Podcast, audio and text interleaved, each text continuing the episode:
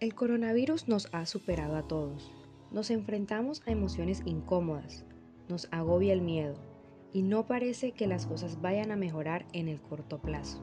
Sin embargo, existe una verdad incuestionable. Todo pasa, el coronavirus también, como ha sucedido con otras pandemias o en otras situaciones difíciles que hemos vivido. Debemos afrontar el problema con una mentalidad positiva.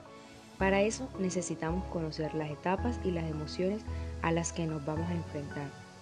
Reconocerlas nos ayudará a enfrentarlas de un modo más amable, a desarrollar una mentalidad positiva y a pesar de las circunstancias, esta posición nos permitirá entender que en todo cambio, por difícil que sea, siempre existen oportunidades para seguir aprendiendo y avanzar como personas y sociedad. El miedo a qué nos va a pasar esta es la emoción más profunda y paralizante que existe. Hay un miedo sano, que es la prudencia, que nos obliga a protegernos y a quedarnos en casa. Y existe otro, el miedo tóxico, que nos lleva a la histeria colectiva, a las compras compulsivas y a no dormir por las noches. El miedo es otra fase que tenemos que transitar rápidamente.